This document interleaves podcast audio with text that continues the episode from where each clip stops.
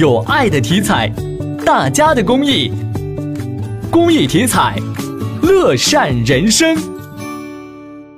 近日安徽蚌埠当地警方集中销毁五十万双假匡威万斯等品牌运动鞋涉案金额六亿多元是迄今国内最大案值的假冒注册商标运动鞋案件。